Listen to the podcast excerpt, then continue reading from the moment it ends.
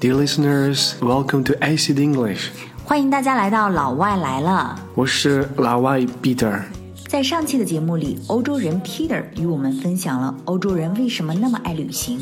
因为 Europe is quite small，欧洲呢非常的小，so it's easy to get to many places。所以呢，很容易就能去很多地方旅行，而且呢，欧洲人 have more vacations，他们有多如牛毛的假期。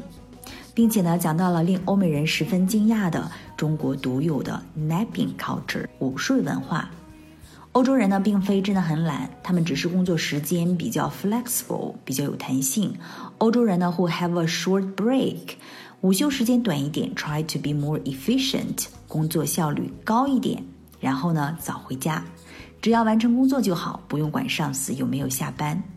Peter 说：“If I finish my work at 4 p.m.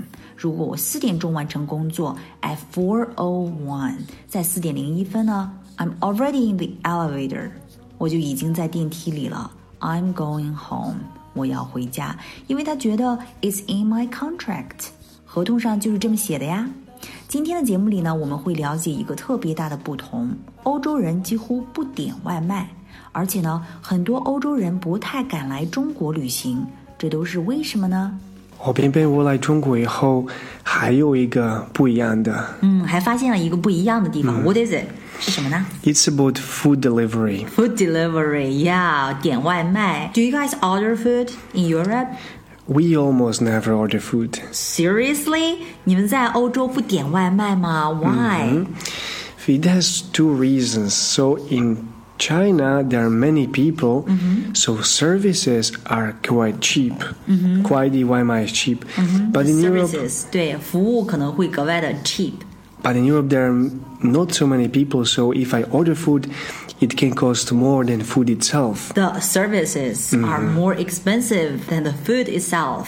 在欧洲呢，可能服务费就比这个食物本身要贵，所以通常 the food delivery is quite expensive. It's very expensive. So usually we just go to restaurant or we cook for ourselves. Mm. The other reason is that. Uh, it's better for environment because if we order food, it, they bring us everything packed in out of plastic and paper, mm-hmm. and we try to take care of environment. 嗯哼，他们不点外卖的第二个原因是因为如果点外卖的话呢，可能会 overpacked。pack 就是就是包装的意思，overpack 就是说会过度包装，这样呢会 destroy the environment，、嗯、对环境不好。嗯，That is why we do not order food. Mm-hmm. Usually cook for ourselves or go to restaurant. 嗯，要么就是 cook for ourselves，自己做饭，或者呢是 go to the restaurant。嗯、mm-hmm. And you know what, Pianpian? So now I live in China and I love this country.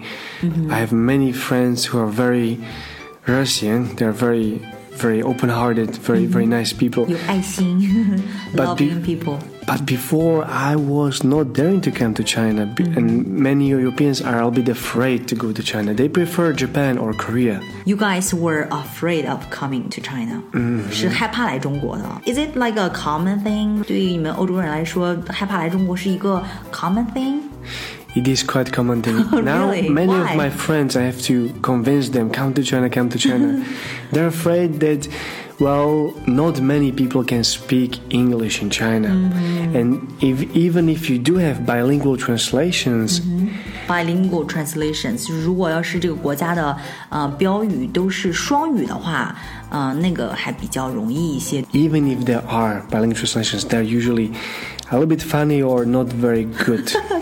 quite lame, right? Quite lame, yes. 就是我们中国的这个标语翻译的有一些太 lame 了，就好像是把那个民族公园翻译成了 racist park。racist park，把民族公园翻译成了 racist park。racist park 是指种族歧视公园。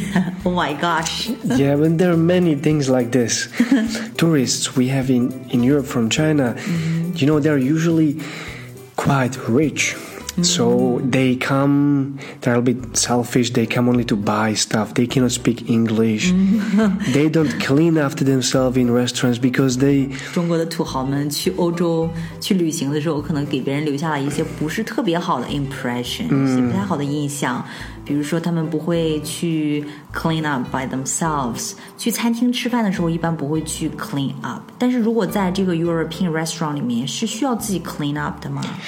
If it's if it's fast food chain Mm-hmm. and there are many fast food chains you have to clean after yourself this is Oh, why it is really? cheaper and you don't have to pay in europe we give tips Mm-hmm. in restaurants in china you don't give tips we give tips if it's good restaurant where they take care of you but if there is fast food there's You no do not food have to tip, but you have to clean up by but you have to yourself. clean after yourself 哦 yes 所以呢，你看，在欧洲吧，如果是 fast food，如果是这种快餐店的话呢，因为呃，你不需要去给他们 tip，你不需要去 tip 他们，不需要给小费的，所以呢，你需要自己 clean up。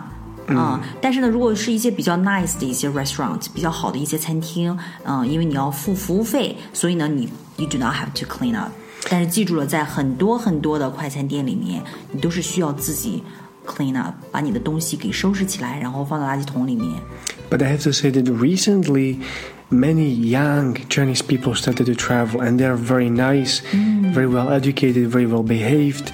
They can speak English a little bit, and they're getting better. So the impression is getting much better recently. 哦、t h a n k you, Peter。很多年轻一代的一些 tourist，一些中国旅行者非常有活力，而且呢，能够 take care of themselves，right，并且可以 speak really good English。所以呢，我们这个中国旅客在国际上的一个形象呢，也是 getting much much better。 So it's getting much better. 所以呢，这就是为什么 they dare not to come to China， Then many many Europeans they like to go to Japan, 会去日本 Korea, 或者韩国。 and South Asian countries like Indonesia, mm. Thailand, Malaysia are very popular destinations.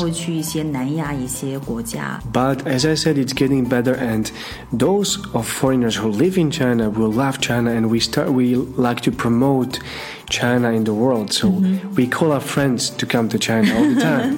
Thank you, Peter 。所以呢，但是现在只要是来到中国的这个 foreigners 都会 love China，然后 try to promote China。promote 就是指是什么地方繁荣的意思，然后他会呼朋引伴的，然后 convince their friends to come to visit China。 同时呢，给大家布置一个听力理解作业。Please answer，请回答。Why do you have to tip in a nice Western restaurant？在一个比较好的西方餐厅里，Why do you have to tip？你为什么要去付小费呢？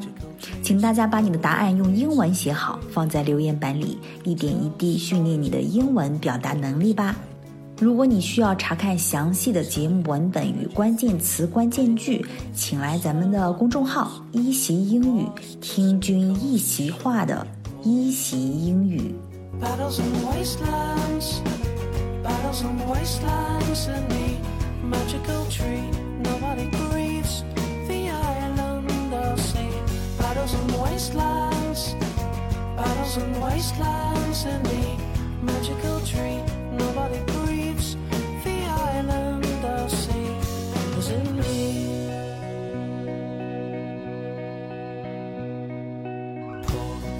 You're lost. You're just a cost to rich man. A plan leads to a plan, and you're told that you can. You can be just who you want, be what you feel, be someone real, and climb high to excess, and you'll be a success. Battles and wastelands, battles and wastelands in the magical tree. Nobody grieves Battles and wastelands, battles and wastelands in the magical tree. Nobody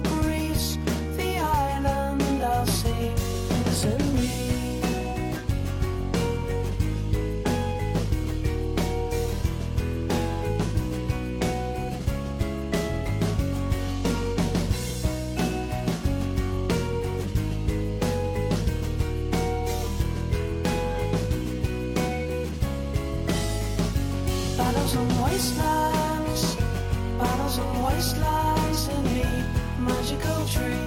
Nobody grieves